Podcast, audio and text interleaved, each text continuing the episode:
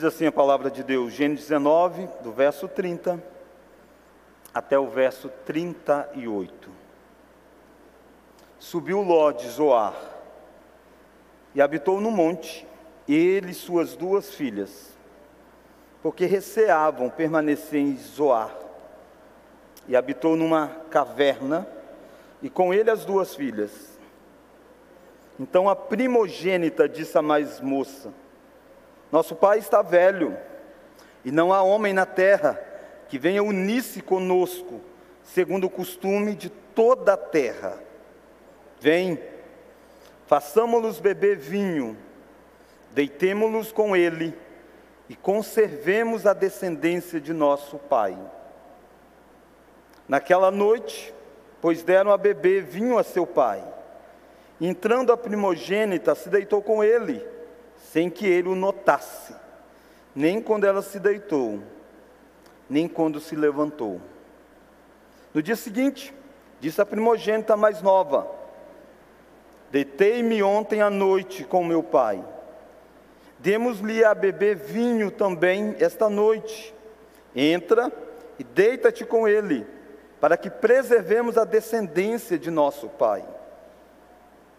De novo, pois deram aquela noite a beber vinho a seu pai. E entrando a mais nova, se deitou com ele, sem que ele o notasse, nem quando ela se deitou, nem quando se levantou. E assim as duas filhas de Ló conceberam do próprio pai. A primogênita deu à luz um filho e lhe chamou Moabe. É o pai dos moabitas até o dia de hoje.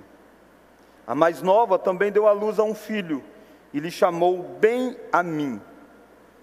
É o pai dos filhos de Amon até o dia de hoje. Vamos orar? Deus, a tua palavra traz cenas que revelam a podridão do coração humano.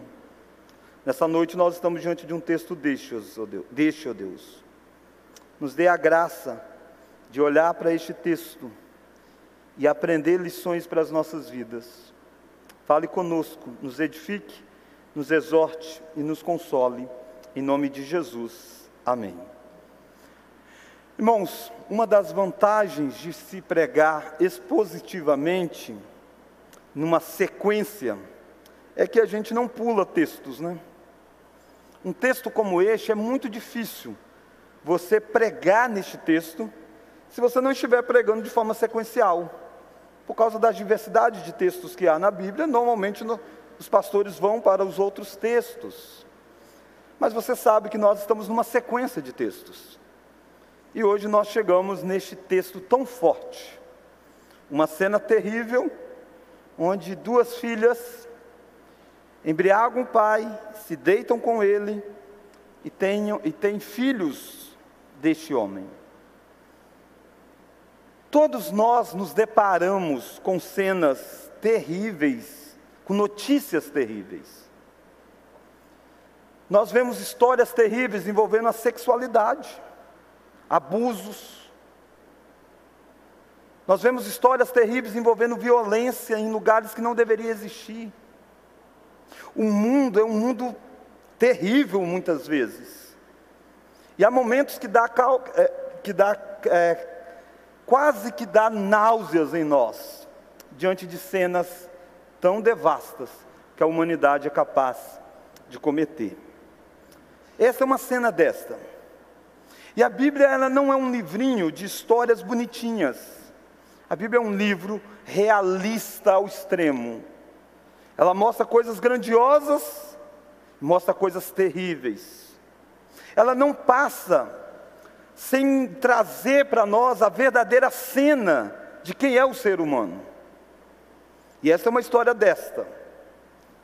Esta é uma história que não dá para pensar em fazer filmes teria que ser proibido para menores de tantos e tantos anos. É uma história muito forte. E eu quero olhar com você essa história dentro do seguinte tema: a escuridão da humanidade, mostrado dentro de uma caverna. Sabe por que nós nos surpreendemos com cenas terríveis como esta na Bíblia ou então na, na sociedade acontecendo? é porque a gente quer acreditar que o ser humano é bom. A gente quer acreditar que dentro de cada um há um potencial enorme de fazer coisas boas. Mas dentro de cada um, o que há na verdade, há uma escuridão profunda, que se não for a graça de Deus refreando, coisas terríveis acontecem. Louvado seja Deus, que Deus é gracioso, e Ele é gracioso de modo redentor, em salvar pessoas, e Ele é gracioso naquilo que nós chamamos de graça comum, que é ministrar sobre a humanidade, refrear o mal da humanidade, como se segurasse, meio que numa charrete, através de cordas, domando um cavalo que está pronto para disparar. Deus faz isso conosco, Deus faz isso com a humanidade. E é por isso que nós não nos destruímos ainda, embora já chegamos muito perto, enquanto humanidade várias vezes. Por causa dessa graça de Deus em restringir o mal. Mas essa caverna aqui nessa noite revela para nós a escuridão da humanidade. Não importa quão culta a humanidade chegue, ela é capaz de coisas terríveis. Não importa o progresso científico que ela faça, e faz diversos, ela é capaz de coisas terríveis, por causa da escuridão do coração revelado nesta história tão forte. Eu quero olhar com você então a primeira lição, a escuridão das práticas de Sodoma ainda estavam vivas na vida dos filhos ou das filhas de Ló, melhor dizendo. Irmãos, você sabe a sequência da história. Ló estava habitando em Sodoma, junto com a sua família. Deus enviou anjos àquela cidade para ver a gravidade do pecado, e Deus retirou Ló de lá, junto com as suas filhas e com a esposa. Nós estudamos isso no domingo passado. E você poderia, em casa amanhã, você ouvir a mensagem do domingo passado. Se você não ouviu, é muito importante para você entender essa maldade que é Sodoma. A mulher de Ló olhou para trás e de repente é, se torna uma estátua de sal. E Ló fica só com as suas duas filhas. Ele quis ir morar em Zoar e Deus disse para ele: vai para as montanhas. E ele não quis, disse: deixa eu ir para Zoar. Zoar é um território ainda próximo. E Deus disse: então pode, para lá você pode ir, vai ficar seguro. E ele vai para Zoar. Mas quando ele percebe a gravidade do que aconteceu, ele olha para trás e vê a destruição mesmo de Sodoma, ele está com medo de ficar em Zoar. A gente não sabe porquê, o texto diz que ele ficou com medo, receava viver em Zoar. Os estudiosos dizem, talvez porque ele dissesse: olha, Zoar é uma cidade corrompida, e pode ser que mais cedo ou mais tarde Deus faça com Zoar aquilo que fez com Sodoma. Talvez ele dissesse: Eu sou um descendente de Sodoma, eu, no sentido de ter morado em Sodoma. E eu saí de Sodoma, vim para Zoar, e os moradores não estão olhando com bons olhos. Porque os moradores de Sodoma estão todos destruídos. E talvez ele se sentisse com medo. O fato é, não tem como saber por quê. Ou talvez dissesse: Eu vou voltar ao projeto inicial. Deus tinha dito que era para a montanha, é para lá que eu vou. A gente não sabe. Mas ele vai. Ele sai e vai para as montanhas. E ele está com as suas filhas. Já não estão mais dentro de Sodoma, mas Sodoma ainda está dentro das filhas. Percebe que pessoas que tinham saído de Sodoma, mas estavam com Sodoma bem viva dentro delas, vai fazer coisas terríveis porque o padrão da sexualidade em Sodoma era distorcido. Você deve perguntar: onde é que essas meninas aprenderam isso? Será que elas aprenderam aos pés de Ló? Será que elas aprenderam com Abraão? Não, não foi com nenhum deles. Essas meninas aprenderam que a sexualidade deve ser vivenciada de um jeito que ela achar melhor, porque Sodoma vivia assim. Sodoma era um lugar em que as pessoas usavam os outros para o seu bel prazer. Foi por causa da sexualidade distorcida em Sodoma que Deus trouxe destruição. Os anjos que foram até Sodoma em forma humana, em forma de corpo de homens, os moradores de Sodoma, desde os pequenos até os velhos, cercaram a casa de Ló, querendo abusar daqueles homens sexualmente falando. Esse foi o lugar em que essas meninas cresceram. Este foi o lugar que essas meninas moldaram a sua visão de mundo. E saiba de uma coisa, irmãos: nós não podemos ignorar a cultura que está ao nosso derredor. Basta você sair, viajar para um lugar, para um país culturalmente bem diferente, você vê os choques culturais. E coisas que para você é tão óbvia, é tão estranha no outro lugar e vice-versa. Porque a cultura nos influencia, nós somos um ser cultural, nós fazemos cultura e cultura também nos molda. E não há nada de errado em fazer cultura e participar da cultura, Deus nos fez seres com mandato cultural, mas você não pode esquecer de um detalhe: a cultura não é neutra.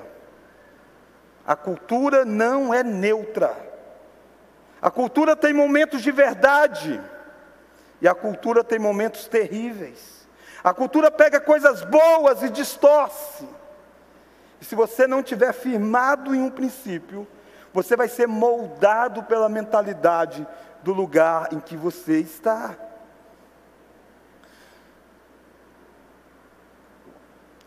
Irmãos, talvez essas meninas, se fosse nos dias de hoje, elas teriam aprendido sexualidade vendo as novelas. Talvez elas moldaram com as séries que falam sobre sexo. Essas meninas fazem coisas terríveis, porque elas estavam fora de Sodoma, mas Sodoma não estava fora delas. Sodoma continuava dentro delas.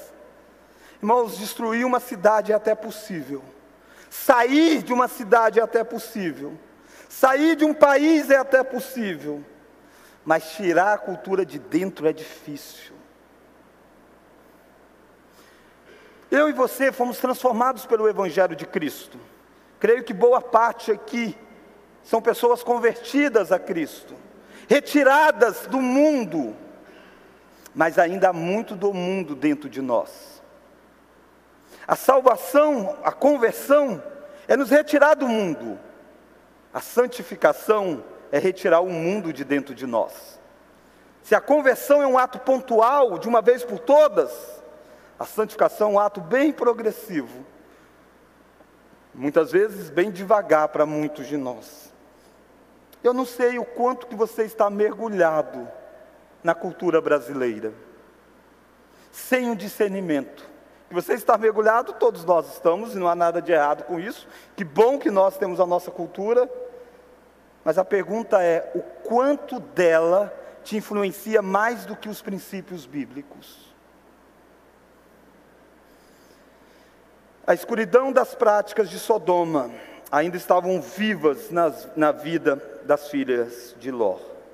Eram pessoas que buscavam realizar os seus desejos, e em busca de realizar os desejos, estavam dispostas a tudo. Quando você olha para o texto, você percebe a motivação delas em fazer o que elas fizeram. Olha lá o verso de número 31. Então a primogênita disse à mais moça: Nosso pai está velho. Ela está olhando para a realidade. E não há homem na terra. O fato do pai estar velho está dizendo: Nosso pai não tem como ter mais filhos de modo normal, conhecer, casar e tudo mais. Ó, não há homem na terra que venha unir-se conosco. Dizendo, nós estamos morando aqui nessas montanhas, não temos mais convívio social com ninguém. Era uma época em que o casamento era um arranjo social também. Ela está dizendo, não tem mais isso, ninguém quer se unir conosco. Vamos ler o finalzinho do verso 31. Segundo o costume de toda a terra. Então o costume normal é casar. Ela está dizendo, mas não tem como. Verso 32, vem. Olha o convite, vem. Façamos-nos beber vinho, deitemos-nos com ele. Vamos ler agora? E conservemos a descendência de nosso Pai. Percebe? O, a, a visão dessas meninas não foi sexualmente, não foi porque elas se sentiram atraídas pelo pai. A gente precisa fazer justiça ao texto. A ideia delas é o seguinte: nosso pai morre e acabou a descendência, o nome dele não vai adiante. Era comum a importância de passagem dos nomes, havia leis para regulamentar isso. E essas mulheres, no propósito de realizar o que elas querem, elas estão dispostas a quebrarem princípios morais. Irmãos, não há nada de errado em desejar determinadas coisas, como uma carreira, como um casamento, como diversos aspectos válidos. O que é sempre errado é você estiver, é, estar disposto a quebrar com a lei de Deus para você atingir o que você almeja. Não importa o que seja, pode ser até coisas preciosas e belas, mas se para atingir tais coisas você está disposto a quebrar a lei de Deus, não considerar o que Deus disse sobre isso, você está cometendo terrível pecado. Pecado é exatamente o desvio da lei do Senhor. Essas mulheres, para ter filhos, elas estão dispostas a se deitar com o pai. A minha pergunta é: o que, que você está disposto a fazer para você alcançar o que você tanto almeja? Você está disposto a quebrar a lei de Deus? Você diz, não, nunca faria uma coisa como esta, mas outras coisas até que a gente faz. Aos olhos de Deus, a menor coisa ainda é muito grave. Nós não somos chamados para viver para nós mesmos, nós somos chamados para viver para a glória de Deus. Irmãos, isso é importante que todos nós coloquemos isso na nossa mente, no nosso coração. Deus não chamou você para você viver para a sua glória, para você realizar tudo o que você quer. Deus não chamou você para isso. Deus chamou você para realizar aquilo que Ele quer. E realizar o que Ele quer precisa muitas vezes abrir mão do que o que nós queremos. Essas meninas ficaram dispostas a usar o outro. Elas vão usar o corpo do pai para poder ter filhos. Quantas pessoas não estão dispostas de usarem o outro para realizar os seus desejos pessoais? Estão dispostas a pisar no outro para alavancar numa determinada área da vida.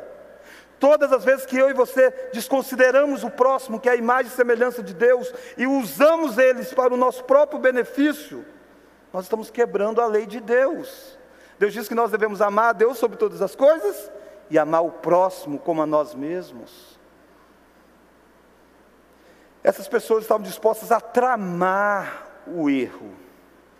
Foi planejado. A mais velha chama a mais nova, diz o que ela vai fazer. Ela diz: Nós vamos embebedar o nosso pai. Por que isso? Porque ela sabe que o pai jamais vai aceitar. Ela sabe que é errado. Talvez você disse, ah, pastor, mas isso aqui talvez não fosse tão feio assim. Não, ela tem consciência que é um erro. E ela precisa tirar a capacidade de Ló, de sobriedade dele. Por isso ela faz isso. Irmãos, pessoas que têm Sodoma dentro de si, são pessoas que estão dispostas para buscar realizar os seus desejos, estão dispostas a tudo. E são pessoas que não se envergonham dos seus pecados. Sabe o nome que elas dão para os filhos? A mais velha tem um filho, olha lá o verso de número 37. A primogênita deu à luz um filho e lhe chamou Moabe. Sabe o que significa Moabe? De meu pai. Olha o nome que ela dá para o filho. De meu pai. Ela não quis, não teve problema de tentar esconder. Não. Ela está dizendo: Este veio do meu pai. E esses Moab, esse Moab vai dar origem a todo um povo chamado os Moabitas. E o nome desse povo é, veio do meu pai. Olha o segundo, a filha mais nova. A mais nova também deu à luz a um filho e lhe chamou bem a mim, que significa filho de meu parente.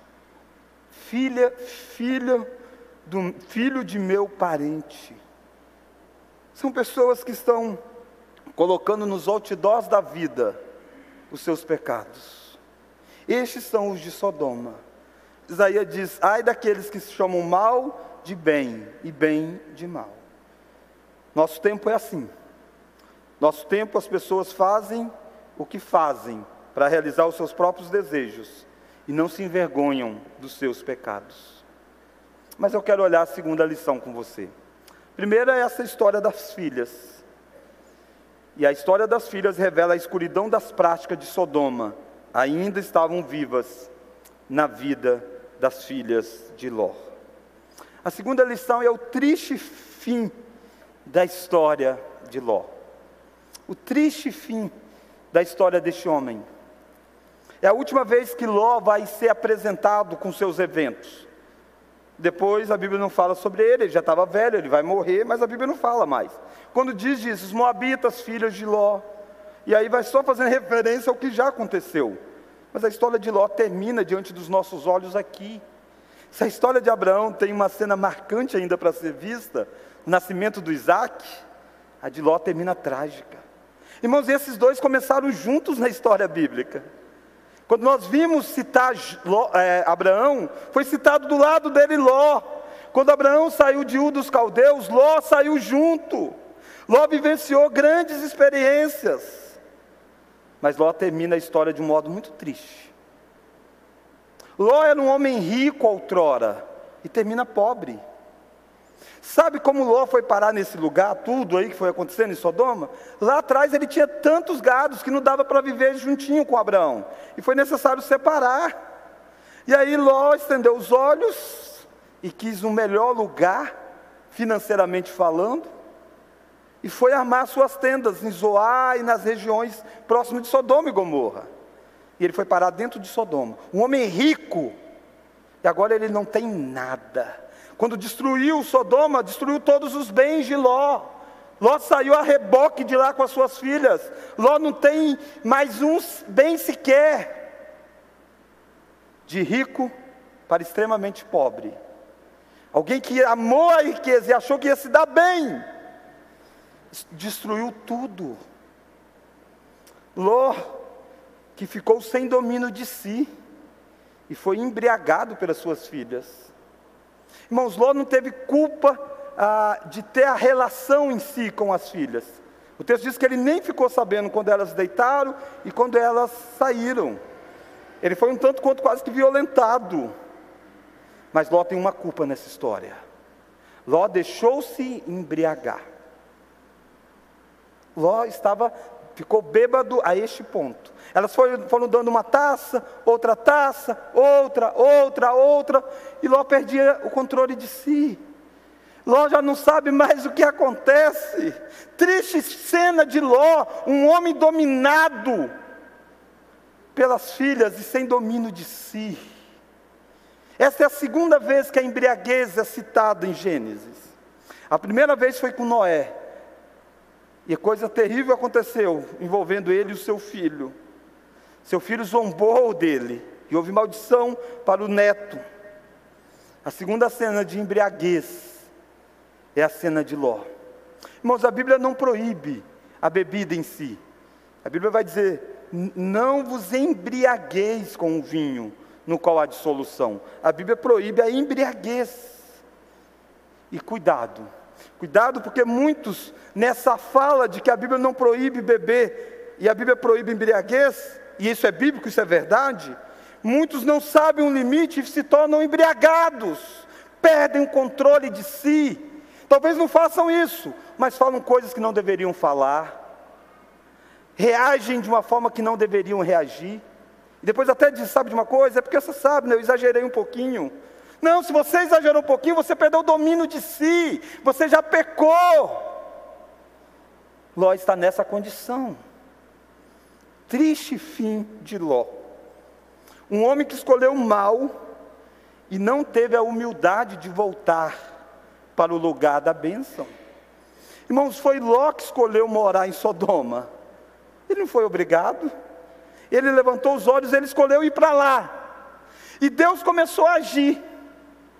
Deus fez com que houvesse uma guerra e levasse Ló capturado. Abraão vai e salva Ló.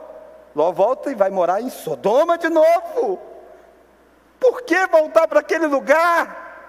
Porque o coração estava lá. Deus resolve destruir Sodoma. Ló sai de Sodoma, Deus diz: vai para a montanha. Ele quer ir para Zoar, que fica um tanto quanto próximo. Quando ele percebe que destruiu tudo Sodoma, ele diz: eu vou então para a montanha. Mas será que não tem outro lugar para esse homem ir? Claro que tem. Abraão mora próximo, de certa forma.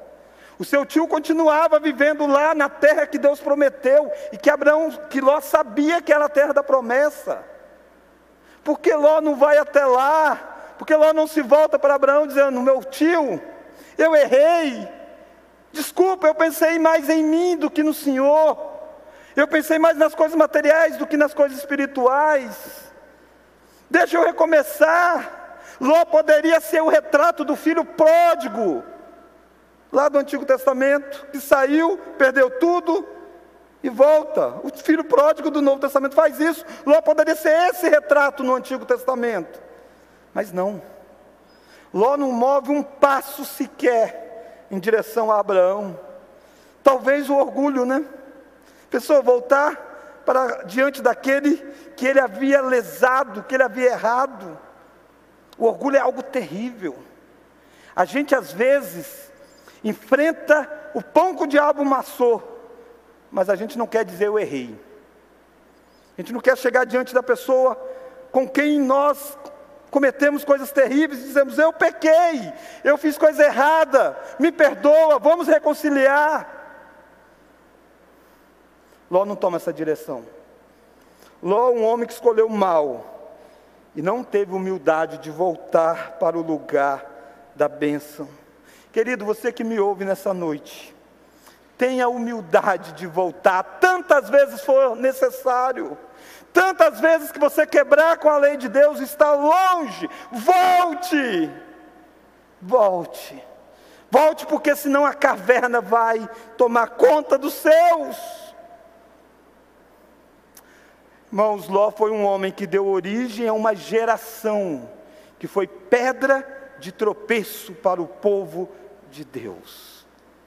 Aqui nasce dois povos, os moabitas e os amonitas. O povo de Moabe e o povo de Amon. E esse povo vai, esses povos, melhor dizendo, vão estar presentes durante muitos eventos do Antigo Testamento. Abraão vai ter o seu filho da promessa, Isaac. De Isaac vai vir a descendência se espalha, vira um povo, a nação de Israel, depois com os filhos de Jacó. Dois povos, o povo de Abraão e os povos de Ló, Moabitas e Amonitas. E esses Moabitas e Amonitas são, ao longo da história bíblica, pedra de tropeço para o povo de Deus. Chegou um determinado momento que um dos reis, Baraque, chamou, contratou, pagou um falso profeta para amaldiçoar Israel para amaldiçoar o povo de Deus, descendentes de Ló. Em Números capítulo 25, como esse profeta não conseguia amaldiçoar, porque sobre o povo de Deus a bênção, o profeta diz: tem uma coisa, pegue eles nas questões sexuais. E sabe o que vai acontecer? As filhas moabitas, descendentes de, da família de Ló, vão se prostituir, armar prostituição para os filhos de Israel. E o povo de Deus se mistura. E aí cometem torpezas sexualmente e espiritualmente, porque eles vão passar a adorar os deuses de Moabe. Percebe, irmãos, como que nesse texto você tem o desenrolar de muitas coisas do Antigo Testamento. Ló não pensou em nada disso quando ele queria ir para Sodoma. Ele só queria um lugar para ele criar os gados dele, um lugar que desse riqueza Embora ele soubesse que eles eram imorais. Mas talvez ele dissesse: sabe de uma coisa? Eles são assim, eu não. Dentro da minha casa mando, mando eu. Mal sabia ele que Sodoma iria invadir a casa dele. E esse homem não tem mais esposa, porque ele teve o coração em Sodoma. Esse homem tem as filhas que abusam dele. E esse homem tem uma geração que se volta contra o povo de Deus. Triste história de Ló. O homem que saiu de Ur dos caldeus e agora vivencia tudo isso dentro de uma caverna. Mas eu quero olhar a terceira e última lição. Quando a gente olha para essas duas lições, a gente diz: acabou, não tem nada então, né? A terceira e última lição é a graça pode raiar mesmo nas piores histórias. A graça pode raiar, mesmo nas piores histórias. Como assim? Ló é um homem que, a despeito de tudo isso que eu descrevi dele, ele é um homem chamado de justo no Novo Testamento. Olha comigo o texto de 2 de Pedro. É possível projetar? Eu não combinei com o pessoal. É possível. Não precisa abrir, não. Eles vão projetar. 2 de Pedro, capítulo 2, verso 7. Olha como que a Bíblia descreve Jó. É Ló, melhor dizendo. Vamos ler? E livrou o justo Ló.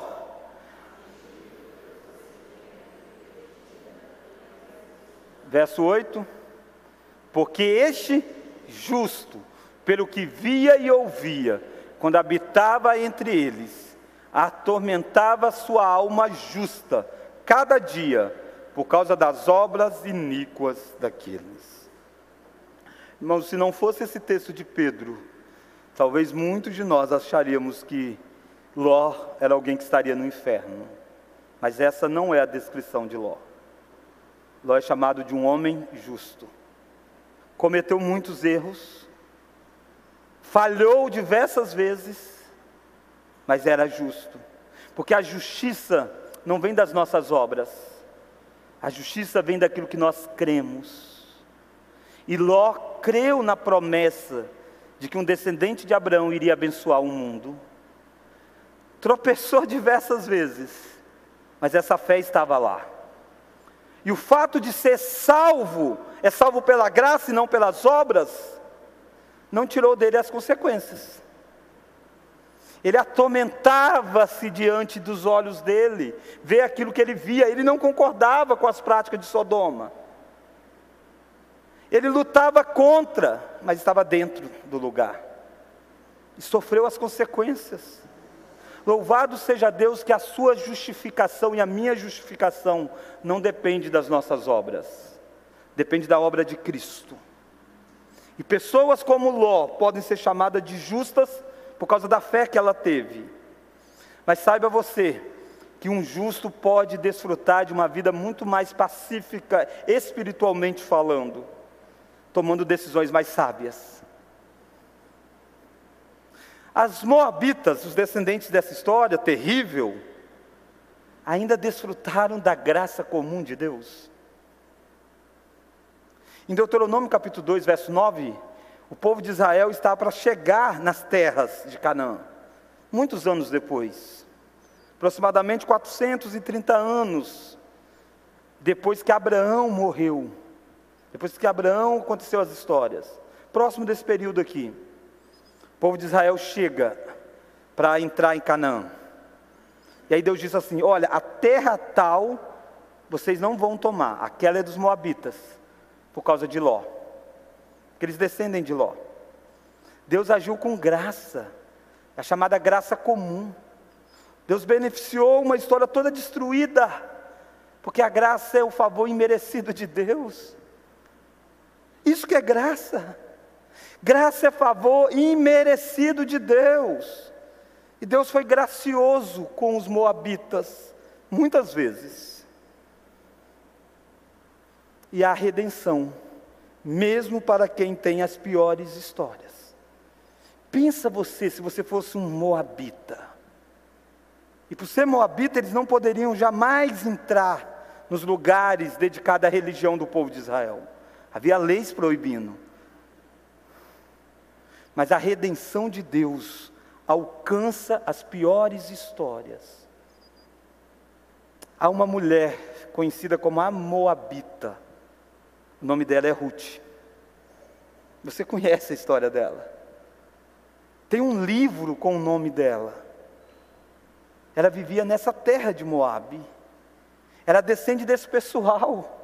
Ela não tem uma história bonita de vida para contar. Se ela ficasse apegada aos traumas do passado dos seus familiares, ela viveria preso dentro de si, enclausulada dentro de si. Mas a graça de Deus raiou lá. E uma mulher totalmente tomando decisões erradas também, foi viver em Moabe. O nome dela é Noemi, ela foi com seu esposo Elimeleque. Fizeram um caminho muito parecido com Ló, saiu da terra prometida. E lá encontrou descendência de Ló, amaldiçoados. Mas uma dentre as descendências de Ló disse para Noemi: O teu Deus é o meu Deus, o teu povo é o meu povo. Aonde tu fores eu irei, aonde tu pousares eu pousarei. Faça o seu Deus o que quiser, a não ser a morte me separar de ti. E essa mulher vai para Belém. E, era, e Você veio alcançar graça, você veio buscar refúgio debaixo das asas de Deus. E a Moabita Ruth há um casamento tem filho. Ela se torna bisavó de Davi, o rei de Israel. E você vai na genealogia de Jesus e vai citar que Jesus é filho de fulano, filho de Beltrano, de Ciclano, de Ciclano, de Ciclano, e de Ruth, a Moabita. Ai, oh, graça para uma história terrível como essa, para dizer para você nessa noite, a graça para você. Não se prenda ao seu passado, não se prenda às histórias dos seus pais, dos seus avós, dos seus antepassados. Deus é gracioso, não importa o pecado do passado. Deus está nessa noite estendendo graça. Mas muitas vezes há pessoas que ficam agarradas no passado. E tudo justifica pelo seu passado, ou pelo passado dos seus. Quando por mais escuro que seja, a graça de Deus raia. Num lugar terrível, numa escuridão terrível, numa caverna, com práticas abomináveis. A graça de Deus brilha onde o pecado esteve presente. Onde abundou o pecado, superabundou a graça de Deus. Irmãos, se esse texto mostra para nós a escuridão da humanidade, e a humanidade é assim, ela é capaz de fazer coisas terríveis na escuridão. A história mostra, foram capazes de destruir, tentar destruir um povo no Holocausto. Mas a graça de Deus é capaz de restaurar a história mais quebrada que existir.